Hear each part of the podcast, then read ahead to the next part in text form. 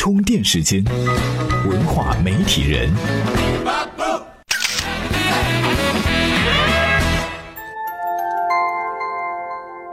现在的二次元到底有多火爆？年初李宇春的一首《普通 DISCO》一出呢，四面八方的朋友都开始发出呐喊，说这二次元终于是破壁了。现在呢，就连央视都开始跑出来做二次元专题。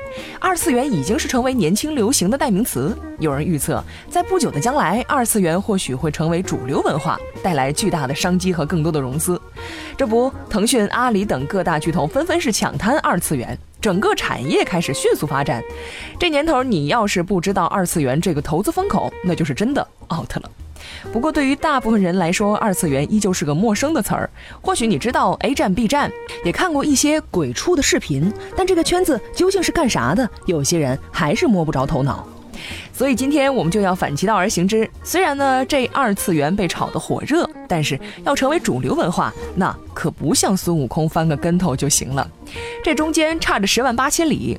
就目前来看，核心二次元人群是很小的。那么，这二次元要想成为主流，真的有那么难吗？咱们今天呢，就和大伙儿来聊一聊这个话题。时间的各位小伙伴们，大家好，我是槽点娱乐的创始人程震。如果有对泛娱乐、影视、动漫 IP 感兴趣的同学，请关注我们公司的公众号“槽点娱乐”，小草的草，点字点。说到这二次元，有人第一个想到的就是动漫。确实，在美国和日本，动漫都是主流的娱乐方式，也是贡献票房的主力军。一部《冰雪奇缘》就有十一亿美元的票房。但是用二次元来指代动漫似乎不太正确，比如呢，借鉴好莱坞模式的大圣归来就肯定不是二次元作品。再比如宫崎骏的那些动画，大多是对战争和人类的反思，你能说它是二次元吗？还有人说，二次元就是年轻人胡乱涂鸦搞的那些新奇玩意儿。年轻人呢，尤其是在叛逆期，要追求自我，又没钱，而漫画的成本又低，刚好满足了他们的需求。还有其他的一些朋克文化、机车文化，以及像辛普森、马南波杰克这样的二维动画，这些呢，只能说是亚文化，和二次元扯不上关系。硬说要有关系，只能说他们都是低成本的娱乐消费方式。就像美国漫画的崛起，就是因为漫画在当时呢是成本最低的消费方式。不过历史上，漫威和 DC 都曾几次跌入低谷，因为有新的低成本方式出现了，比如说电视动画、电子游戏、特效电影、网络视频等等。现在大热的网剧也是因为它成本低，更容易被大伙儿接受。二次元火爆的背后是各路资本的注入，巨头们开始占坑来瓜分利益。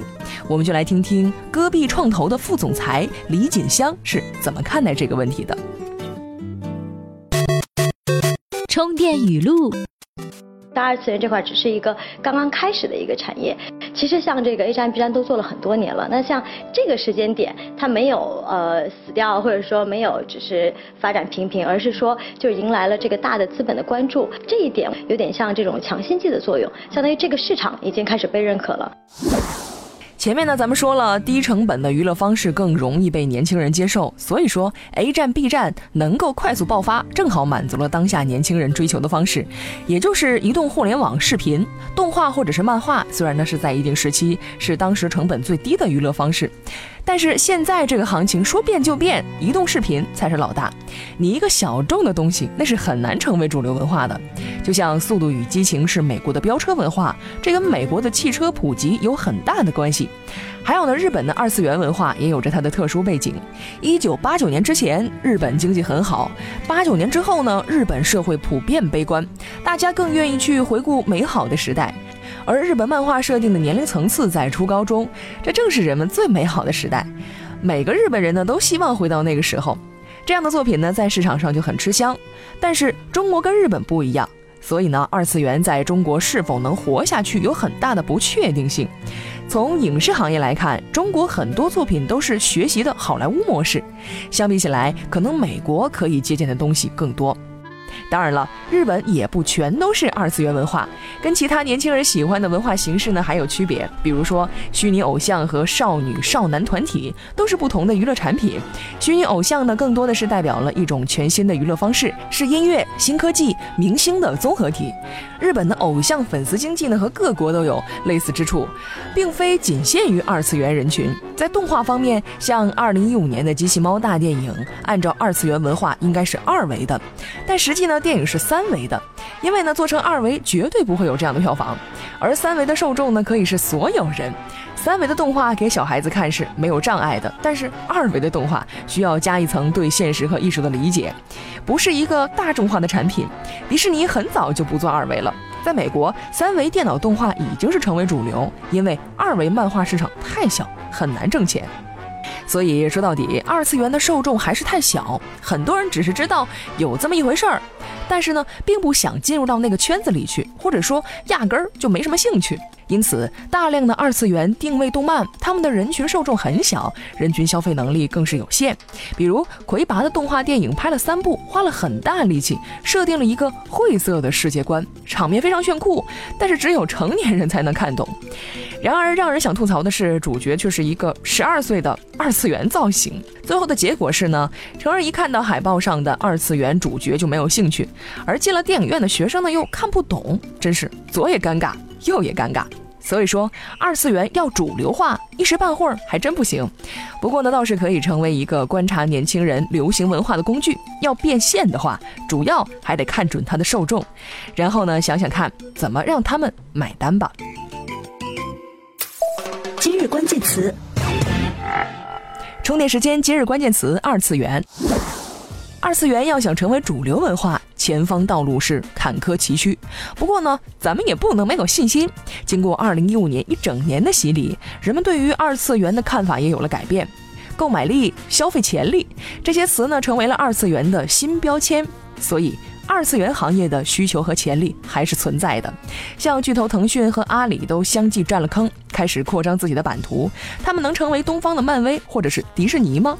究竟这二次元要如何变现？今天给大家推荐的文章呢，就讨论了这个话题。您只需在我们的微信公众账号“充电时间”回复“二次元”，就可以看到这篇文章了。本期节目呢，由勒布朗企划编辑，Lot News 老彭监制。今天的节目呢，就是这样。感谢您的收听，我们下期再见。一天，妈妈带着小男孩到杂货店去买东西，老板看到这个可爱的孩子，就打开一罐糖果，要小男孩自己拿一把。但是小男孩在老板几次邀请后都没有行动，于是老板就亲自抓了一把放进他的口袋中。回到家，妈妈好奇地问他：“为什么你不自己去抓糖果，而要老板抓呢？”小男孩的回答很巧妙：“因为我的手比较小呀。”老板的手比较大，所以他拿的一定比我多。小男孩很聪明，他知道自己的能力有限，很多时候学习、生活、工作不能凡事只依靠自己的力量，适时的依靠他人是一种谦卑，更是一种聪明。作为一档定位清晰的音频节目，让您的时间碎片更有价值，就是充电时间团队的第一目标。为了这个目标，我们将不懈努力。年初开始，我们为充电时间的会员们推出了一个典型的干货系列节目《充电三百秒》，囊括经济、财务、管理、营销、法务等各类听得懂、用得着的商科知识。仅仅两个月的时间，节目就跃居各大音频平台教育培训类节目的前三甲。最近，细心的听众朋友发现，三百秒系列变得不完整或者找不到了。其实并不是节目断更，而是回归了会员专属节目的本质。具体情况和变化，会员和非会员都可以在充电时间的微信订阅号中点击菜单“进阶节目”找到答案。请大家支持充电时间，也支持每一个用心的创作者。